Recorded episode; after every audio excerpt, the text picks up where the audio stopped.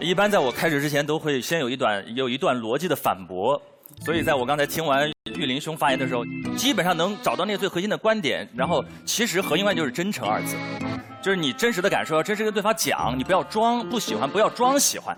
我们不是装喜欢，我们要是要在那个丑当中发现里面也有美的部分。所以我们注意真和诚是由两个部分组成的，不是只有真还有诚。诚是一份诚心和诚意，是要看到那个里面用那个礼物背后他送过来的用心的部分。我跟大家分享的这个观点有两个部分组成，我们先来聊聊礼物是什么，然后再来看看审美这件事儿。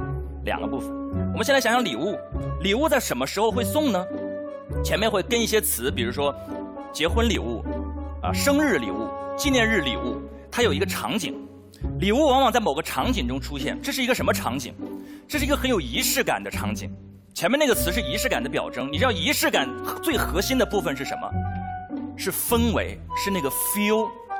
所以在这种仪式感礼物交际的过程当中，我们的表达原则非常简单：一切可能会破坏这个氛围的事儿都是不可取的；一切话或者词如果说出来会对这个氛围造成毁灭性打击的，都是我们要下意识规避的。哪个字会造成毁灭性打击呢？丑嘛。这个字就像一根针一样，它会啪把你前面所有营造的那个美丽的气球彻底扎破。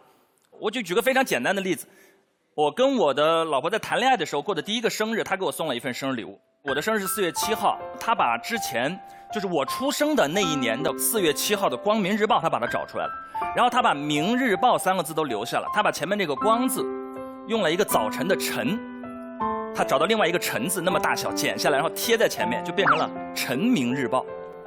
然后呢，他把中间的底下的头版头条，光明日报头条是啊什么什么什么多少啊那个大丰收啊等等，他把那些头版都换成了啊这四月七号这个某某某谁谁谁出生了几斤几两哇哇大哭，世界都震惊了，他的哭声震惊了人类等等，就搞得很夸张。然后中间所有的有标题的地方，横着竖着还有角落，他都用他自己写了一些标题剪下来，然后用纸贴在上面，然后最后他把贴出来这一张纸整个的印出来，就印出了一份。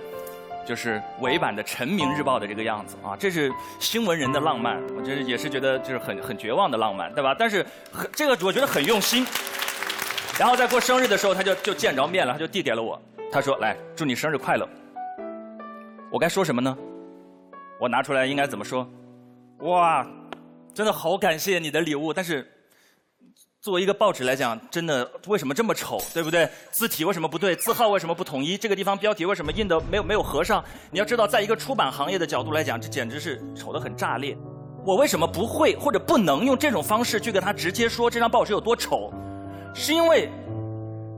这不是我们应该关注的部分，更不是应该你在接到礼物的时候去表达的部分。它毁掉的是什么？毁掉的是氛围，毁掉的是你明确的在讲，你所有用心的部分不值得我看到，这些部分都不配称为美。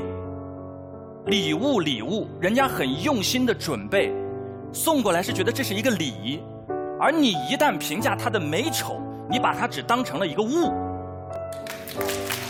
这才是最核心的伤害的源泉。但是这个例子真正有趣的地方不在这里，有趣的地方在于这是很多年前的事情了。有趣的地方是因为我准备今天举这个例子，所以昨天晚上我就跟我老婆打了一个电话做一个沟通。我说：“老婆，你很多年之前给我送过这样一个礼物，然后今天这个题目啊叫做呃，伴侣很用心的给你准备了一份特别丑的礼物，我准备用这个例子在场上举一下，你 O 不 OK？我想问一下他的意见。”我本来觉得这个时候他会说啊，那这个例子你可以举啊，没问题。完全不是。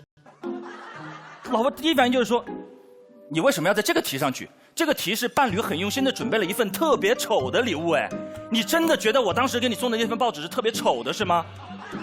哇，这个问题我把我我愣住了，我说我说也没有特别丑，对吧？就圆不过来了，完全不听你的解释。他说：“你知道你知道那个‘陈’字是怎么来的吗？为什么说你觉得字体字号不一样？因为它是从武汉晨报的那个‘晨’上剪下来的，它跟光明日报的那个后面三个字体确实不一样。”他说：“可是我找不到一样的了，你竟然还嫌它丑？它怎么就丑了？很别致啊，这种搭配在一起，是吧？宋体跟黑体就很有它的美感呢。”我百口莫辩，那个瞬间。我突然意识到一个问题，是之前直中兄跟我们分享的一个小故事，虽然很很小，但是直击人心。他有个很好的兄弟，开车出去的时候，车旁边放了一个空的矿泉水瓶，然后他每次朋友坐上车都会说：“这个瓶子怎么还放在这空瓶子？你就扔了就行了。”但直中兄那个兄弟说：“他说这个这个不好扔，这个是他暗恋过而且一生最爱的那个女生坐在车上喝完的那一瓶水。喝完之后，他把那个瓶子就插到中间的杯架里。女生后来下车了。”再也没有上这辆车，然后所有人就说你要把它扔掉的时候，这位兄弟说这个这个不能扔，就放在这儿，因为他每次看到那个瓶子的时候，他突然能想到那个侧颜，就他能想到那个女生最后一饮而尽喝光的那个那个轮廓，他就能想起来，他就会放在那里。你发现了吗？你该怎么评价一个礼物美丑？它不是一个普世的标准，它背后有一个。有一个非常真诚的，但是非常你可能说不太出来的部分，就是你到底有多爱那个对象。如果那是他那么爱的人，都不是个礼物，只是一个遗失，只是一个可能他自以为心中的馈赠的一个礼物放在那里，他都觉得很美。如果有朝一日这个男生把瓶子拿出来扔掉，说啊，就是一个空矿泉水瓶子嘛，也没有什么美可言，我觉得放在这里好碍眼，真的很丑。不是美没了，是爱没了，爱没了，你见之都丑。那个爱只要在。你看到这些，哪怕不是礼物，何况还是一份用心准备的礼物。我看到那份报纸的时候，我怎么会有心思去关注到它的排版、字体、字号细节？我根本看不见。我看到的是这都要剪多长时间。后来我才知道，他为了去五大图书馆借当年的那份老《光明日报》，因为报纸非常重，他抱着那些大摞往下走的时候，还把脚摔了。这都是那些礼物背后用心的背后凝结出来的爱意与真诚。你所有拿到礼物的时候，你会关心到那些的。所以，不是你要不要说，是你当你把这份说表达出来，你说，哎呀，这个真的好丑，你知道你在表达什么吗？第一，我没有关注到你的用心，我只关注到美丑。第二，我还觉得我对美丑的审美是优于你对美丑的审美的，我的审美价值观是凌驾你的价值观之上的。你直接说出来的意味着你根本就不 care 听话者的感受，所以在接受那一方来讲，他接受到的观点根本就不是你觉得他丑，他接受的观点是你其实根本就没有那么爱我，否则你怎么会这么讲？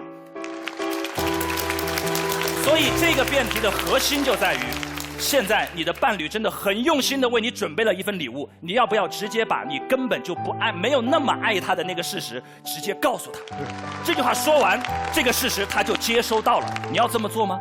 你要这么做吗？可能很多男生心里没有这种想法，但是你说出来之后，他收到的就是这份讯息。这就是为什么我们说，不仅。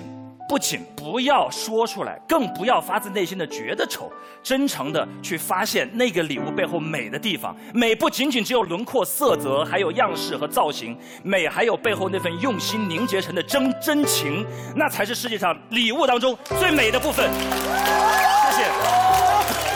太棒了